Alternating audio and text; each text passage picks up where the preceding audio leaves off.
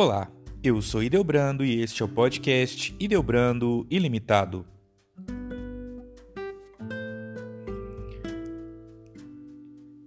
Santa Ana ou Santana é a mãe de Nossa Senhora e avó de Jesus.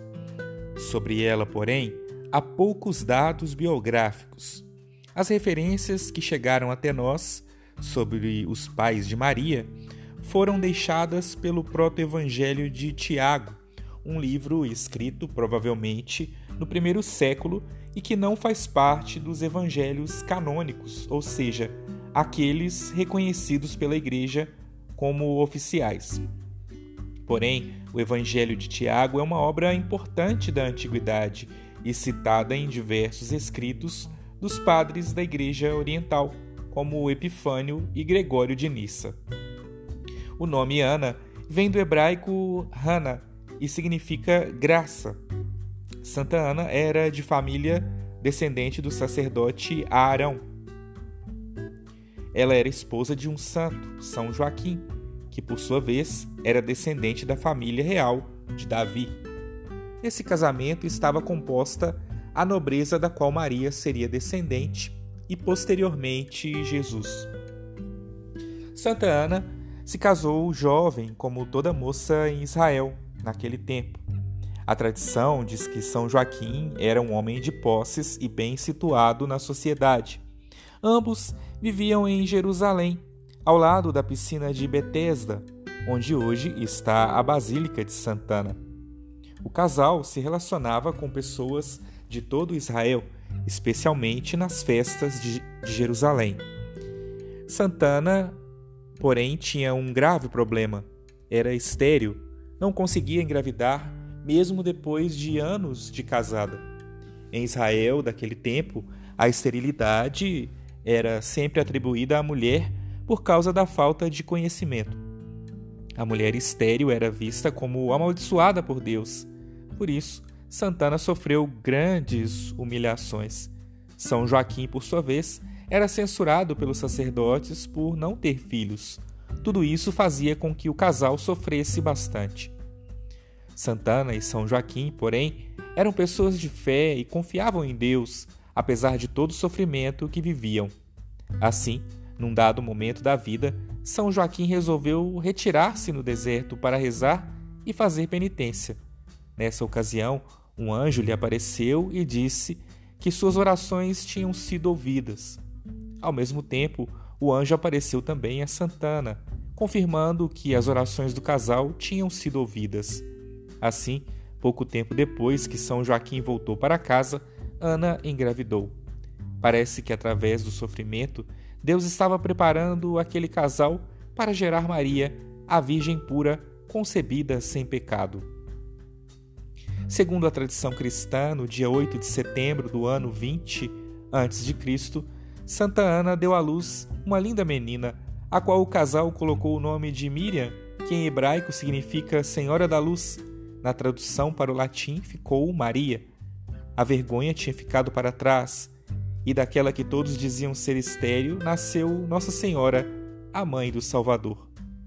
Santa Ana e São Joaquim são de fundamental importância na história da salvação não só pelo nascimento de Maria, mas também pela formação que deram à futura mãe do Salvador.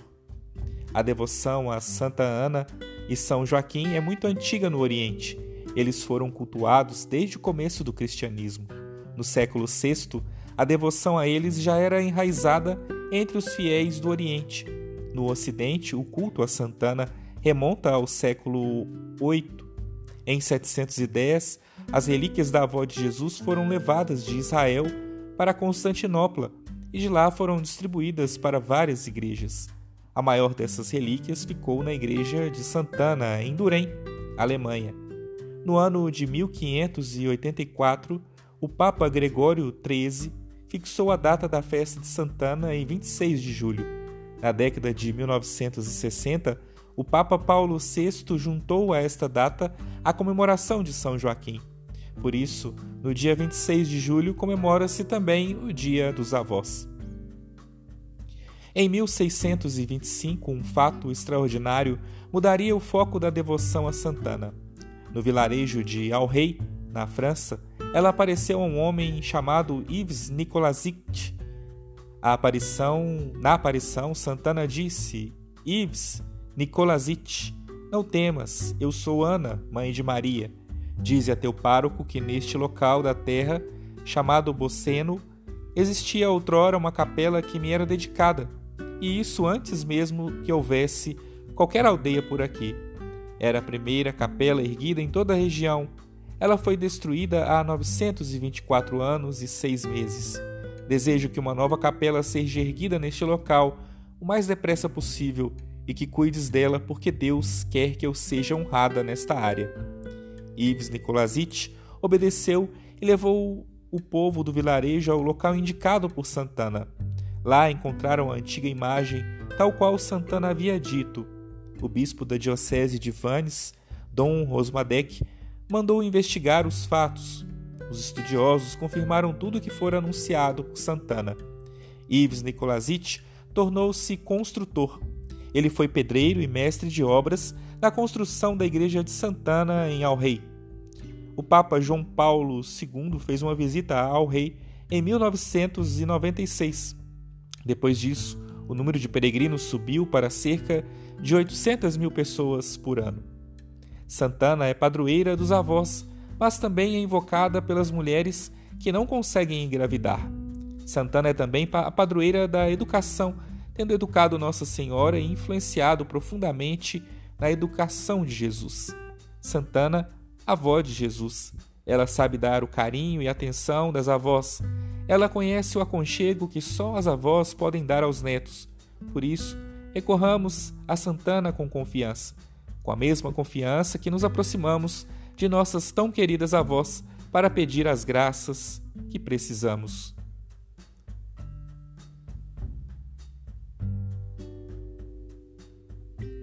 Santana, padroeira dos avós e das mulheres com dificuldade de engravidar, é a mãe da Virgem Maria e avó de Jesus. A túnica branca de Santana simboliza sua pureza de coração. Apesar de não conseguir engravidar durante seu período fértil, Santana não se revoltou contra Deus, mas acolheu o fato como sendo parte do mistério de Deus para sua vida, sabendo que a vontade do Senhor sempre será melhor para nós do que a nossa própria vontade. Ao buscar compreender e acolher a vontade de Deus, em meio ao sofrimento, Santana tornou-se pura de coração, por isso sua túnica branca. O véu marrom e verde de Santana tem dois significados que se complementam na vida desta grande santa. A cor marrom é o símbolo da humildade e da simplicidade. A cor verde é símbolo da vida que renasce. Assim, Santa Ana foi humilde, acolhendo a vontade de Deus. Por isso, ela viu a vida renascer em seu próprio corpo ao engravidar e conseguir levar adiante uma gestação. Além disso, viu a vida renascer recebendo a graça da maternidade, sendo mãe da Virgem Maria. O pergaminho na mão direita de Santana simboliza tudo o que ela ensinou à Virgem Maria. No mundo judaico de então, a educação das meninas era de inteira responsabilidade das mães. Sendo a Virgem Maria a pessoa que é, podemos concluir que, em grande parte, isso é devido à educação que ela recebeu de Santana. O pergaminho, estando na mão direita de Santana, simboliza sua ação principal, que foi educar e ensinar Maria. No pergaminho estão enumerados os Dez Mandamentos, simbolizando que Santana ensinou a Maria tudo o que diz respeito à lei de Deus, às tradições de sua fé e à santidade de vida. Toda a missão de Santana está simbolizada neste pergaminho. A mão esquerda de Santana está voltada para o seu coração, simbolizando que todo o ensinamento que ela transmitiu à Virgem Maria vinha do seu coração. Ela nos ensina que qualquer ensinamento de vida só vai ser eficaz se for transmitido do coração para o coração. Foi isso que ela fez com sua filha, a Virgem Maria. A Virgem Maria Menina na imagem de Santana simboliza o sentido de vida da santa. A roupa azul de Maria simboliza o céu, que com seu sim, Maria vai abrir para nós. O azul simboliza também a verdade que Maria vai gerar para o mundo, seu filho Jesus Cristo. Rezemos a oração a Santana. Senhor Deus de nossos pais, que concedestes a Santa Ana a graça de dar a vida à mãe de vosso filho Jesus, Olhais por todas as famílias que lutam para sobreviver e que se encontram em grandes dificuldades de relacionamento. Que os lares sejam lugares abençoados e plenos de acolhimento e de compreensão. Santana, nossa padroeira, olhai para as crianças, acompanhai os adolescentes e jovens, amparai os idosos e doentes de nossa sociedade. Que todas as pessoas possam contar sempre com as bênçãos de vossa proteção. Santana, eu ainda vos peço, neste dia dai-me a graça de que tanto necessito. Santana, rogai por nós. Amém.